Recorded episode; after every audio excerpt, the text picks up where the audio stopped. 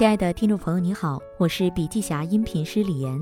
本文内容摘自中信出版社出版书籍《人生只有一件事儿》。本期音频还可以在喜马拉雅、懒人听书、蜻蜓、乐听、三十六课、荔枝等平台收听，搜索“笔记侠”即可。近期微博上出现这样一个话题：“团建等于变相加班吗？”话题一出，阅读量迅速过亿。引起网友们的深度共情和讨论。团建顾名思义是团队建设的简称，被企业管理者视为宣传企业文化的一种手段，形式多为户外拓展、集体会餐等活动。团队的初衷是激发成员向心力，进而促进团队合作，本来是个有益于企业健康发展的好事情，如今却成为了年轻人深恶痛绝的职场负担。谈建星探、文件急夺等现象层出不穷。甚至有员工因为参加团建后对公司心灰意冷而选择辞职，员工很委屈，为何要占用我的休息日和不熟的同事被迫搞一些不会玩的活动？领导也很头大，宣传企业文化怎么就错了呢？久而久之，团建成为了企业的鸡肋活动，领导机械的搞，员工硬着头皮上。为什么越来越多的人不待见公司团建呢？疯狂团建不等于宣传企业文化。一个了不起的企业一定是把虚的东西做实，把实的东西做虚。良好的企业文化应该与公司战略目标和员工发展深度结合，浸润在员工日常的工作习惯和办公氛围之中，而非领导者下达的强制规定之中。很多扭曲的团建现象的出现，是因为领导者把企业文化想浅了。认为组织员工一起搞搞活动、喊喊口号就是宣传企业文化了。乔布斯有这样一句名言：“文化不是纸面上怎么宣传，而是人们信仰什么、如何思考、怎样做事。”关于华为的企业文化，有这样一个流传在外的小故事：据说摩根士坦利投资公司的首席投资人 Roach 曾专程到华为总部造访。Roach 是全球知名的投资专家。所到之处必定会有得到该企业领导者的盛情款待。本以为这次来到华为也会是同样的情况，没想到直到行程结束，，Roch 团队都没有见到任正非本人。Roch 失望气愤道：“我可以为华为带来三万亿美元的投资，任正非竟然不来见我。”事后，任正非也就此解释了一番。他表示，无论公司大小，如果是客户，他只要在就会接待。但 Roch 不是客户。为客户服务是华为创立之初就一直在推崇的企业文化。无论是任正非拒见投资人，还是华为上下一心解决偏远地区用户的网络需求，都是企业文化浸润落实在日常工作中的体现。华为不会放弃任何一位客户，也不会让任何事情动摇客户的权益。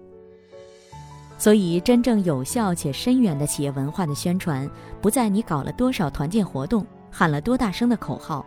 而是要在全公司建立上下一致的价值观，并落实到每一个员工的工作之中。一个组织里居上位者的价值观要影响其他人，必须他自己内在想要的、相信的、感受的都完全一致，行之于外，他所说的和所做的自然也完全一致。这样日复一日进行下去，才有可能形成一个符合所有成员的企业环境。让身处环境中的人听到的、看到的、感受到的都完全一致。慢慢的，在这样的环境中，有些人也开始这么想、这么说、这么做。当越来越多的人这么做，其余人耳濡目染，自然跟随，才有可能形成不再逆转的能量场。一个员工都无法认可和享受的团建活动，怎么能真正的凝聚团队的创造力呢？企业文化是公司的头等大事。企业文化就是企业的中央银行，组织内的一群人怎么想、怎么做、怎么对待彼此、对待公司、对待客户，最后反映在企业所有大小事上。绩效为什么达不成？员工为什么不合作？目标为什么无法贯彻？这些困扰领导者的难题，没有一件与企业文化无关。企业出现的所有问题，如果我们去追溯调查，就会发现，这些问题的本质都是人的问题。解决人的问题，就需要建设一个有活力、可优化的企业文化。稻盛和夫说：“优秀的企业文化是中小企业获得发展的重要根基。”财富杂志也明确指出过，世界五百强的企业每一家都善于给企业文化注入活力。无论是大企业还是小公司，都需要一个有活力的企业文化，而这个活力的依存条件是利他性。也就是说，我们企业文化的建设需要建立在有利公司战略实现和有利员工个人发展的双重利他的基础上。然而，现实是，越是必须要做企业文化的中小型企业，越是在企业文化上面显得力不从心。中小型企业的企业文化建设。既没有像华为、腾讯那样优厚的薪酬去支持，也没有像稻盛和夫那样积累多年的文化底蕴来支撑，最终只能走向空喊口号、形式大于内核的结局。企业必须让文化落地，一旦文化落地生根，就一定会反映在企业经营绩效的所有层面。要创造落地生根、长长久久的企业文化，关键就在“化性”两个字上。中国自古讲究教化，教了以后还要化之才算完成。企业必须打造出一个共修环境，形成一个让人同频共振的能量场，员工的习性、个性、我执尽在其中化了，这才是真正落地生根的企业文化。在谈论教育的时候，我们常说“父母之爱子，则为之计深远”，这句话放在企业经营和管理之道中也同样适用。没有文化内涵的企业，可能一时节省了一些人力和物力的投入，获得了一些当下的经济效益，但是很难长久保持竞争优势、可持续发展。企业的安身立命之道，简单。企业究竟需要什么样的企业文化呢？答案只有两个字：简单。从组织文化的角度来看，企业文化有三大要素：存在意义、行为准则和最终目标。存在意义及全公司上下一心的使命感，很多老板崇尚狼性文化，认为培养员工的使命感就要坚持喊口号、搞拉练。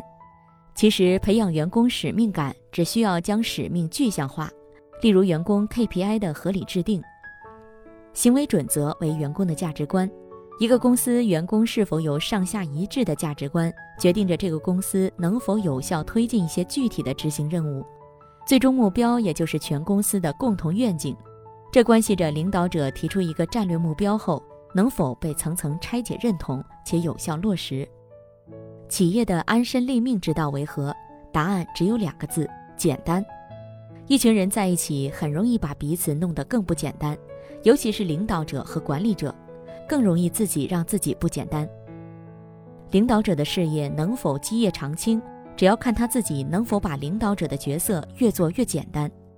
浏览网上备受吐槽的团建文化后，发现大多引起员工反感的都是因为领导者将一个简单的事情复杂化了。为了提高员工凝聚力，强迫员工喊口号、徒步拉练、集体玩游戏，员工带着负面情绪硬着头皮参与活动，不仅没有真实参与的幸福感，而且会加深对公司的不满。一群人不快乐地参加一个复杂的活动，怎么能营造一个快乐的企业文化呢？所以，要想团建办得好，首先要从领导层开始，把事情想简单点儿，给足员工的向上成长空间。这里的空间指的是一个企业的员工内在人际关系和组织环境的成长空间，是纵向的、可优化的。很多领导者将公司业绩不佳。员工懒散被动，归因于工作时间投入不多，经常通过规章、奖惩等方法强制要求员工必须投入更多的工作时间，好像员工每天下班后在电脑前多做一小时就多了一成的业绩。其实，企业想要取得更高的效能，提升员工的成长空间才是重中之重。仅仅是时间的增长带来的改变效果是受限的，因为人一天能全情投入工作的时间是有限的。所以，让所有员工各得其所，携手同行，共同完成企业的战略目标，同时也实现员工个人的成长和优化，才是领导者和管理者急需要做的。当员工的成长空间有所提升，同一项目所需的时间自然就会减少，企业经营绩效自然会有明显的提升，甚至可达到质变的效果。否则，抛开空间只谈时间，只会导致整个公司在原地打转。效果甚微。一位刚刚创业的老板因为留不住人才，找到金维纯寻求帮助。金维纯和他简单的聊了几句后，决定去他公司看一下具体的情况。那天正好有一位老板亲自主持的全员会议需要举行，金维纯在一边观察旁听，发现会议期间员工个个面色凝重，全程就听到这位老板在不停地评价各个员工的工作，批评他们的大大小小的问题。一场会议两个多小时，几乎都是老板一个人在说话，员工及其他高层毫无发言欲望。会议结束后，员工状如逃难，而金维纯也基本明白了这家公司基本问题所在。这位老板把空间占满了，挤压了员工的成长空间，他的员工难以成才，难当大任。有才能、有要求的员工在这个公司得不到成长，自然会选择离职。而留下来的不外乎那些对自己没有成长要求的员工了。北大陈春花教授指出，企业必须从分工走向协作，从管控走向赋能。为个体赋能，提供每个员工成长空间，是当下企业文化建设要特别重视的。无论是以何种形式呈现的企业文化，最终的目的都是落实到企业与员工的双向成长之上。除了双赢之外，没有正确答案。再牛的公司也做不到人均任正非。二零二一年三月十七号，拼多多 CEO 黄峥宣布辞任董事长，由陈磊接替其职务。五月二十号，字节跳动创始人张一鸣宣布卸任 CEO 一职，由梁汝波接任。短短两个月，中国两位互联网巨头企业的老板接连宣布辞职，一时之间，媒体纷纷发问。拼多多要何去何从？字节跳动能否续航？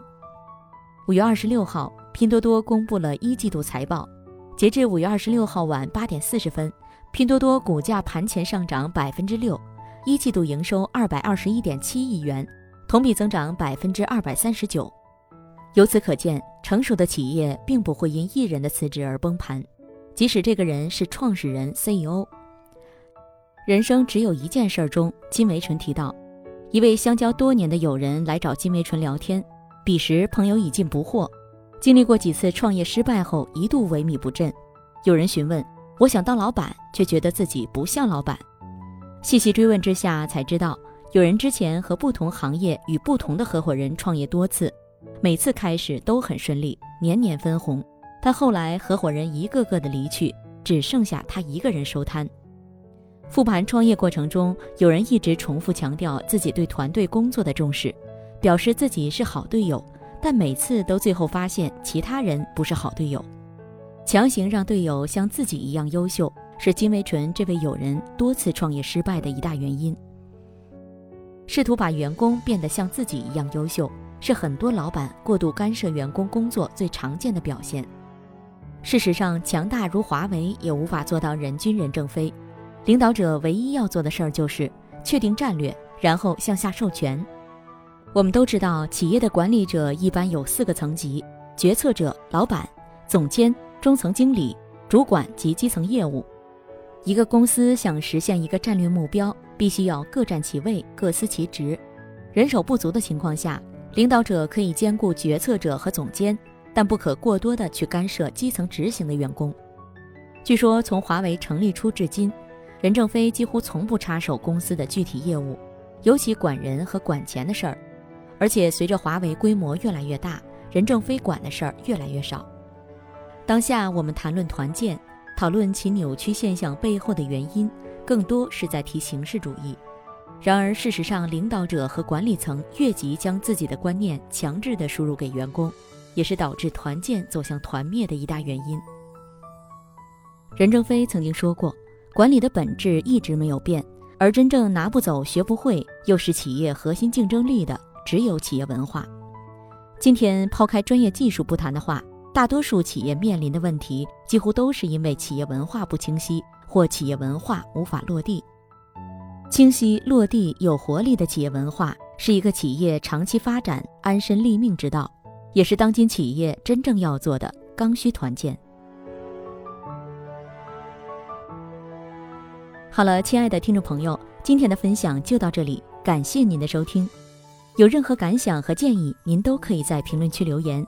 新商业干货就看笔记侠。